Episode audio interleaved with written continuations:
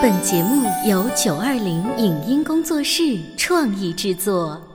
潮爸辣妈节目版权归合肥市广播电视台所有，任何未经允许的传播行为均属违规。欢迎与九二零影音工作室沟通合作事宜，电话零五五幺六三五零九三五六。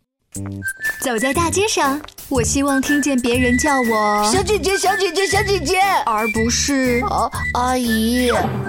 但我最爱的称呼是妈妈。走在大街上，我希望听见别人叫我欧巴，而不是大叔、大叔。但我最喜欢的称呼是爸爸。我是辣妈，不是老干妈。我是潮爸，不是太阳能浴霸。八零后时尚育儿广播脱口秀，潮爸辣妈。本节目嘉宾观点不代表本台立场，特此声明。老师，某某没有好好做操。妈妈，某某拿了我的饼干。调查显示，三到十岁是孩子打小报告的高峰期。孩子为什么爱打小报告呢？对于打小报告的孩子，如何指导？为什么说打小报告不是故意找茬，而是成长的标志？欢迎收听八零后时尚育儿广播脱口秀《潮爸辣妈》，本期话题：孩子爱打小报告，父母不要过度焦虑。迎收听八零后时尚育儿广播脱口秀《潮爸辣妈》，大家好，我是灵儿，我是小欧。今天直播间为大家请来了追萌堂的周家全老师，欢迎您。周老师好，大家好。周老师，你知道小朋友啊，在学校里面多少会当一个小官儿，或者是有一点小矛盾，尤其是当了小官儿之后啊，他这个权力不知道怎么使了。有一天，我的孩子呢被选为那一天的值日生，他就可以说管理这个班级下课的纪律，算是轮值主席国的主席吗？哎，有点这意思。可是他回来以后啊，就告诉我说，我们班谁谁谁今天太让我头疼了，他总是不听我的话。后来我就问他，哦，那你一定呃觉得心情不太好，后来你怎么办了呀？那我就跟老师讲啊，我脑海里面立马浮现出一个小孩，然后很让人生厌的打小报告，而且老师也在批改作业，很忙的样子，可能就哦哦哦，就我脑海里面那个画面，嗯，其实就是想跟孩子说这个事儿吧，你自己再跟跟你的同学说一说，你有没有不要去跟他讲打小报告？你有没有追问你的儿子？那你打完小报告之后，这个事情解决了吗？呃，他告诉我，就是老师就会去管呢，所以他觉得打小报告这个事情还是靠谱的。但你知道吗？在我跟孩子沟通的过程当中，他不太理解打小报告，或者他也不觉得打小报告有什么不好。嗯，所以就是，可是这个事儿呢，又经常发生在孩子们的这个幼儿园或者是学校期间。其实真的到了大孩子，啊，反而就不太有这样的事儿了，他会不屑于去打小报告。今天周老师正好来我们直播间，就想跟周老师请教一下，打小报告会不会坏了小孩子一开始的这个心智啊？我觉得这个问题啊，要从两个方面考虑。嗯，第一呢，在成人的世界里，打小报告肯定是不好的，是一个贬义词。对，这个形式是不被大家认同的。嗯，但是在儿童的世界里，我们还真的要谨慎的判断什么是小报告。哦，哎，就比如说我们刚刚案例里面讲的，嗯，小朋友在这个维护班级秩序的过程中碰到了困难，嗯，那么他向老师报告或求助。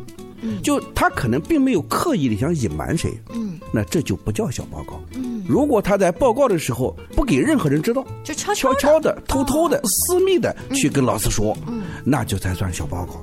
嗯。嗯，因此呢，就说直接就是跟主持人我们说沟通这个问题的话，嗯，我觉得小朋友们的这种沟通啊，它是一个沟通方式、沟通习惯形成的过程。我们尽量少定性，尽量多引导。尽量多帮助，就是他的任何一种现象都没有什么大问题，嗯，是成长过程中的问题，嗯，而未来要成为怎么样，那是我们做父母、做老师的需要关注的。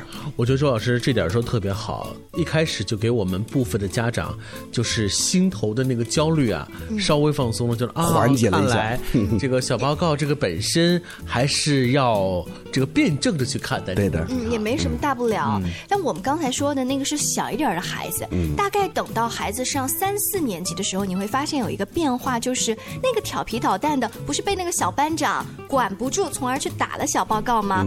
他就会说：“哼，你就会打小报告。”嗯于是呢，同学之间本来纯真的友谊啊，就会因为这一个看起来本来挺正直的，我只是管不住你，我去寻求老师的帮助，产生了分歧。哎，呃，这个现象呢，也是属于就孩子成长过程中啊，就正常发生的事。嗯，其实啊，整个青少年成长的过程是很严重的受到成人世界的影响的。嗯，但是呢，很多成人世界的观点标准又不适合孩子。嗯，到底哪些是他们可以在青少年时代成长时候使用，哪些不适用？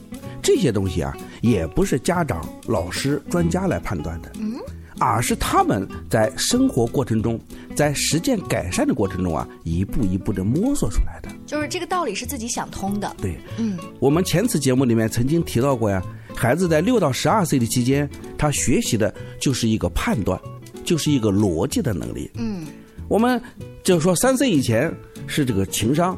六岁以前是智商，那六到十二岁他就是处理问题的方式。嗯，而我们整个小学时期恰好就是六到十二岁这个时期，所以说呢，在这个时期里面，无论发生什么样的，就说沟通、交流、传播方面的不适合的现象，嗯，这都是正常的。我们首先要坦然接受，不要紧张。不焦虑，然后呢，我们要正向引导，而且利用每一次的这种我们的担心去引导。嗯，就比如说所谓的小报告。嗯，那么沟通，我们之后可以跟孩子讲，就沟通有哪几种方式，什么样的沟通是最容易被大家接受的？他如果没有被孤立，你跟他讲，他没工夫听，他要去玩。就是他一定要有那个心境的，然后你才能够。他经历了，他遇到困难了。哎，你知道这件事了，你就告诉他了啊，就说跟小朋友的沟通，跟老师的沟通，都有最好的方法，一般的方法和不好的方法。哎，小欧，我听周老师这么一说的话，我发现那些提前看书学到的道理啊，也别跟孩子说，说了也没用。嗯，其实就是一个沟通的这个技巧的事情，因为孩子也是通过这种方式来不断的去摸索，摸着石头过河。我记得以前。小的时候，呃，你会发现很多情况之下，从我们的自身的经历上来说，那个小报告是自然而然的，嗯，不是说我刻意要去做这样的一件事情，只是你发现没有其他的办法或者是渠道去跟重要的人去沟通这件事情，那你只能采用这种方式喽。嗯，小欧，你刚刚这样一说，我就脑海里转了几种可能性哈。第一呢，就是。为了引起别人的注意，我要去打小报告。第二呢，就是刻意的有点小坏，我给别人制造一点麻烦，我要对付你一下，我更好的要表现自己，我感到自己更强大了，我表达对别人呐，这个小孩他太不听话了，我对你太失望了，自己有点小大人的这种心情。但是从别的孩子那里得不到我想要的东西，我不会去处理，我也会去打小报告。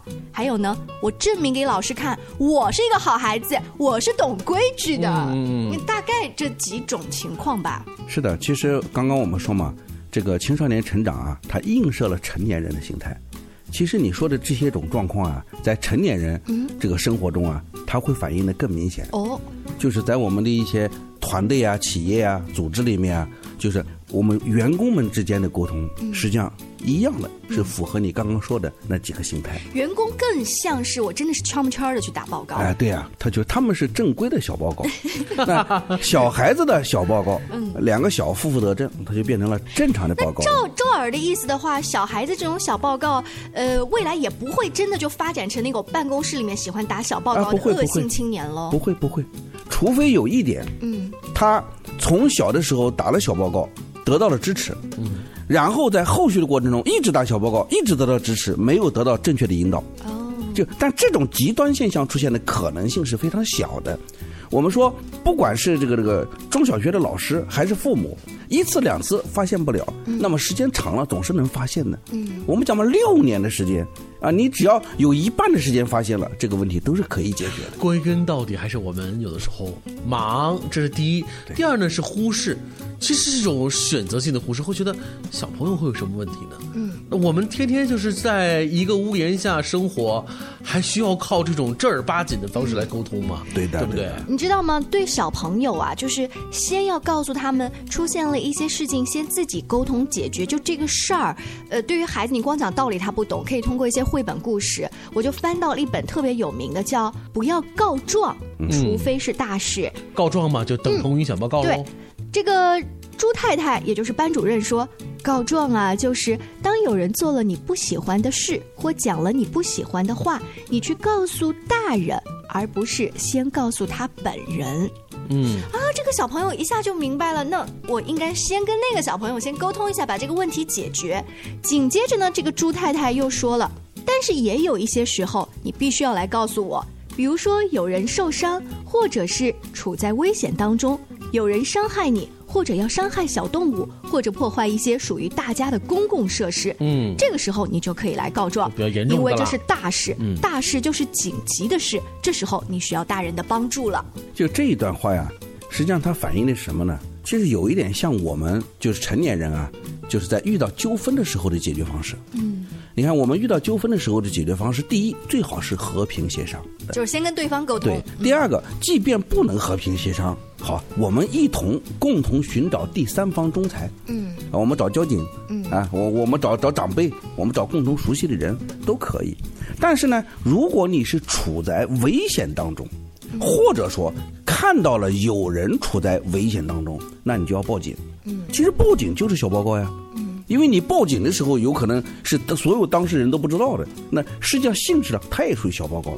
嗯但是呢，这个小报告就是有大目的，有有大事发生，那这种报告就非常的好。嗯哎周老师你刚才在值得肯定。说这段话的时候，这个词语当中啊有两个对比，一个是报告，一个是小报告。嗯，那报告就特别正面，对的。小报告就特别猥琐，听起来。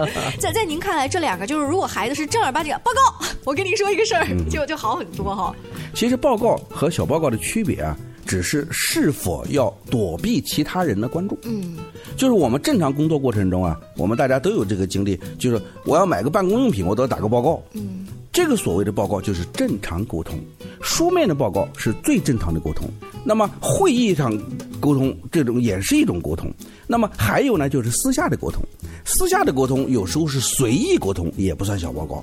那只有说避开所有人的耳目，单独跟某个人讲一件事，啊，为了达成自己私人的目的，嗯，那这才叫小报告。嗯，哇，把小报告说出如此的理论，看来啊，我们还真的好好的要去花更多的时间来聊一聊，就是在小孩的这个生活当中，哪一些事情是在我们家长眼中是可以继续做下去的。嗯，哪一些呢？又是提前引导的？我们稍微休息一下，广告之后，请周老师接着聊。关于和孩子沟通呢，我是想先处理好彼此之间的情绪，然后再去搞定他具体的问题。我们家长经常在一起讨论，怎么样从小才能培养好他的学习习惯我是后。来通过学习才发现，孩子行为背后是有另外一种需求的。陪你一起吐槽养育熊孩子的苦，陪你一起追忆曾经自己的小世界。八零后时尚育儿广播脱口秀，潮爸辣妈。潮爸辣妈播出时间：FM 九八点八，合肥故事广播，周一至周五每天十四点首播，二十一点重播。网络收听，请下载荔枝 FM、蜻蜓 FM、阿基米德、喜马拉雅、中国广播以及苹果 Podcasts，搜索“潮爸辣妈”订阅收听。微信公众号请搜索“潮爸辣妈俱乐部”，参与节目互动哦。你在收听的是《乔爸辣妈》，小欧零二，叫你变成更好的爸爸妈妈。本节目嘉宾观点不代表本台立场，特此声明。老师，某某没有好好做操。妈妈，某某拿了我的饼干。调查显示，三到十岁是孩子打小报告的高峰期。孩子为什么爱打小报告呢？对于打小报告的孩子，如何指导？为什么说打小报告不是故意找茬，而是成长的标志？欢迎收听八零后时尚育儿广播脱口秀《潮爸辣妈》，本期话题：孩子爱打小报告，父母不要过度焦虑。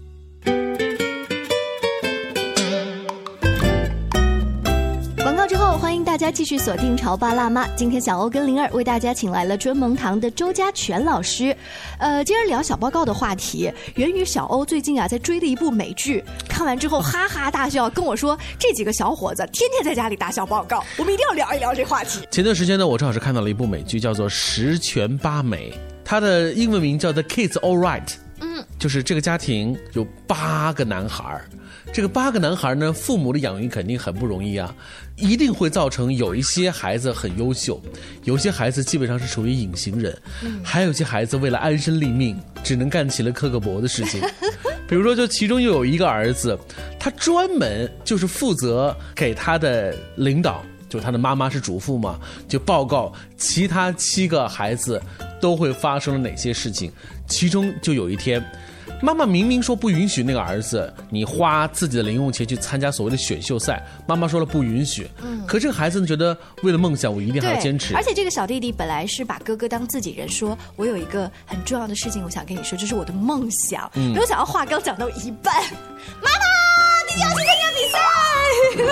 好，这个事情被当时被摁了下来之后呢，这个弟弟呢还是觉得我还要继续参加。终于有一天，他跨出了门去参加比赛了。于是这个儿另外一个儿子就跑到妈妈说：“妈妈，我跟你说，你明令禁止的参加比赛这个事情，他还是做了。”妈妈火冒三丈，立刻把围裙拿下来说：“我要去。”不过话说回来，你这个打小报告的这个习惯啊，谢谢你啊。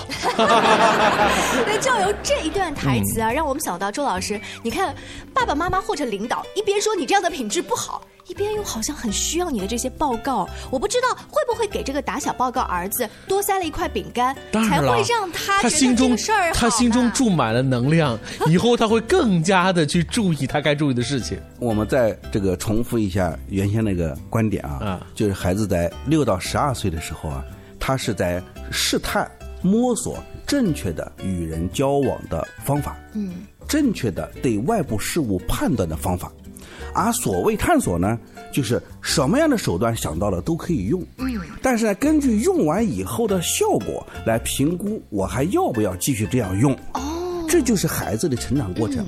所以父母在这个过程中啊起两个作用，嗯，第一，在孩子的整个成长过程中啊，我们的父母和老师起到陪伴和观察者的作用，嗯，因为如果你不陪伴不观察，那么他做的是无人判断，嗯，第二个呢，就是在判断和观察以后，引导孩子通过他的行为的结果来改善自己的判断，嗯，而不是发现了错了就把他制止。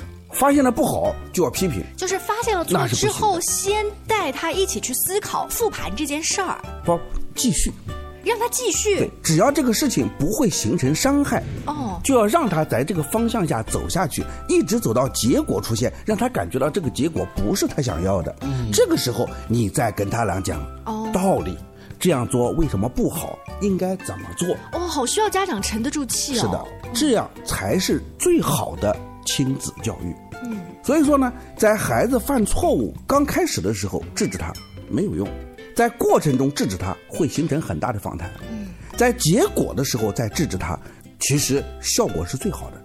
但是呢，这里面有一个非常大的麻烦，就是父母和老师对孩子的这个生成长过程啊，需要高度关注。就不能你放任的那段时间，真的一下高速走偏了啊！对呀，所以这里面呢，我们刚刚讲美剧里的故事，这个打小报告的孩子本身，他只是一个现象。那这个剧所传出来的这种价值观来讲，那么这个妈妈才是重点。嗯，他如何看待孩子向他打小报告？因为孩子打的小报告是他兄弟之间的报告呀。就对妈妈来讲，每一个孩子都是自己的利益共同体，啊，都是自己亲生的呀。所以说呢，他希望每一个孩子都好，他并不是想通过某一个孩子的小报告去治某一个孩子，去帮助另一，不是这样的。他为了是所有的孩子都能得到健康。这个妈妈是为了多几根天线。哎，对了啊，更好的去管理好这个家庭。所以说呢，这个妈妈就是她的目的。是好的，她不是为了私利，嗯，既不是为了自己的私利，也不是为了报告者的私利，她是为了整个家庭。但是呢，她的方式不够好。她方式不够好的原因呢，可能会有两点：一就是这个妈妈自小成长的过程中呀，就对这种小报告的方式啊，可能有点习惯，习惯了，哎，就他自己没有得到很好的引导。因为多子女家庭一定会是这样的，哎。是。第二种呢，可能他自己因为过于繁忙，嗯，啊，孩子太多，也没有办法去确实顾不过来。观察和沟通。对他顾不过来的时候，我们刚刚又要讲，父母亲又要陪伴孩子成长，他如何能同时陪伴十个八个成长呢？所以呢，他需要有更多的交流渠道。周老师在您解释这个美剧家庭当中的例子的时候啊，我在想，这是差不多七八十年代的美剧故事，嗯对不对？嗯就古往今来，好像这样子的，不管是普通的家庭，甚至是皇帝臣子之间，都有类似的例子哈。啊，是的，是的，就是说，我们把小报告说成是就非正常信息沟通模式。嗯，非正常信息沟通模式，自有人类以来就一直在，而且未来也永远在，这是不可清除的。尤其是我们当下的职场，你说哪一个职场没有呢？对呢，我们在公共的观点上，就是我们要鼓励公开的、正常的这种交流。我们反对小报告，嗯可以的。但是呢，我们千万不要指望我一定要让孩子教育到他永远都不会打小报告，嗯是不现实的。因为打小报告很多时候啊，是在未来的生活过程中很多必须的场景所影响到的。嗯，那么一个人啊，只要是被迫打小报告，就没有什么问题。只要没有把打小报告当成习惯，没有把当打小报告当成他谋生的手段，那就好。嗯，小欧刚才举的那个例子，其实是七八十年代的美国电视剧、嗯呃的故事。看起来的话，古今中外应该有蛮多类似，不管是家庭，甚至是皇帝和臣子之间，都可能有很多这样子的故事啊。是的，就是说我们说这种非正常沟通，也就是我们说的小报告，是自古以来就有的，而且啊，以后很长时间啊也都会有。嗯，就说我们的社会啊，从原始社会第一次的进步，就是开始有了组织。嗯，那么有了组织，就有管理者。那管理者如果想把事情做好，他就要获得最充分的信息。嗯，那么随着管理越来越高端，社会发展越来越复杂，涉及到的方方面面越来越多，那么这种信息获取的方式，完全靠公开正常的方式是不够的。嗯，所以说呢，所有的管理者都希望能有更多的信息获取方式。我怎么忽然脑海里蹦出了一个电影啊？嗯，就是明朝时候的那个东厂组织啊。明朝是中国古代历史上呀，就是这种非正常沟通登峰造极的时代，就是它超越了所有时代。明朝不但有东厂、西厂，后面还有锦衣卫。嗯啊，其实除了东厂、西厂、锦衣卫以外，还有一些小规模的特务组织。嗯就这些组织都是受某一种力量的这个扶植或者委派嗯去做情报收集工作。其实呢，在更早一点的这个社会里面呢，也有这样的阶段，但时间一般都不长，而且也没有得到这样官方的支持。嗯但是自古以来，我们的社会啊，都排斥这种秘密刺探情报的这样一种行为。就所以说，我们这个在呃抗日战争结束的时候啊、国共谈判，我们中国共产党就提出一条要废除特务组织。嗯，这这是代表了最广大的人民群众的利益的，这肯定是不好的。所以说，我们希望很多的这个这个信息都能够公开的去获取，并且公开的交流。是的，这个公开交流啊，存在一个很好的利处，就是你收集来的情报，你跟领导这样汇报或者跟老师汇报，那你怎么证明你观察到的就是事情的全部跟真相呢？另外一方他并没有站出来说他的立场呀，但是可能因为你先入为主的这个报告，就让管理者失去了一个公平的判断。是这样的，呃，非正常沟通的这个信息啊，对于决策者的错误决策嗯或者说错误引导影响是很大的。嗯，是实际上我们的这个管理者组织系统，其实主观上也并不希望依赖这种小报告。所以这就是为什么在小学阶段，你会发现老师在办公室里坐着，一天他会面临着二三十条小报告汇集到他这里，嗯。但几乎老师都没怎么去理这个事情，嗯。因为老师太明白了，孩子之间这是所谓的小报告，嗯。其实都是最小的事情，嗯。没有必要去当面立刻因为小报告的报告而我去解决有这个问题。所反应。是。嗯，但是呢，可能这个时候又回到了我们经常说儿童心理学，就是他需要有一个倾听者，就是打小报告这个人，他到老师那儿也需要老师，嗯，哦，你说的这个事儿我知道了，嗯，好的，你回去吧。就是如果老师说你来干嘛，说什么事儿，就对他也是很凶的话，是不是这个对这个孩子也不太好？最理想的状况下，老师是要对孩子说的这件事做一个初步的判断。嗯，假如说像我们这个小欧刚才说的，都是一些琐碎的事儿，然后呢，老师在这个时候最好的方式就是告诉他用什么样的方式沟通，什么样的角度观察最好。嗯，这是最理想的。当然了，这种理想一般不能发生，因为老师没有这么多时间。是，所以大部分的时候，老师对这种小报告啊，就说表现的态度都是冷淡的。嗯，就说他不积极，但是也不会态度很粗暴。嗯，就这是对他来讲最安全的方式，对老师来讲最安全的方式。因为如果他错误的采信了某一条东西，很有可能导致他自己工作嗯犯错误。我们说有一些社会发展比较先进的国家，它的信息交流的方式非常丰富，但是呢，其实依然还存在着这种就非正式的信息获取渠道。嗯啊，依然还存在着通过非正式获取信息的方式来协助他的高端的战略决策。所以这些方式呀，怎么讲呢？就是第一，如果你不被发现，不被发现，那就是你自己的一个小技巧；一旦被发现，就是丑闻。第二个呢，就是说，如果你是为了公共利益，那对于国家来讲，公共利益就是全民族、全人类的利益才叫公共利益。如果是为为了单一国家利益，那也属于丑闻。所以我们说，报告、非正式沟通信息，只要是为了公众利益，嗯，我觉得都是可以接受的。如果是为了个人的私利、小团体的私利，就不好了。嗯，所以说呢，我们对小报告的认识啊，还是要叫全方位、立体化、有区别的对待。嗯，也不能把小报告呢就一巴掌拍死，啊，它也还是有存在的必要的。谢谢周老师在节目当中啊，跟我们古今中外用很多的例子来，其实疏通了家长的一个焦虑，并不是你的孩子打了小报告，他就是一个坏孩子。嗯其实小报告。用的多是因为正常的报告没有沟通的渠道，反而应该更关注你跟孩子平时的沟通。还有呢，道理也不要说的太早，先观察一段时间，在适当的时候，孩子摔跤的时候才应该把他扶起来。谢谢周老师参与我们的节目，更多关于育儿以及两性关系的话题，大家也可以持续关注微信公众号“潮爸辣妈俱乐部”。下期见，拜拜。以上节目由九二零影音工作室创意制作，感谢您的收听。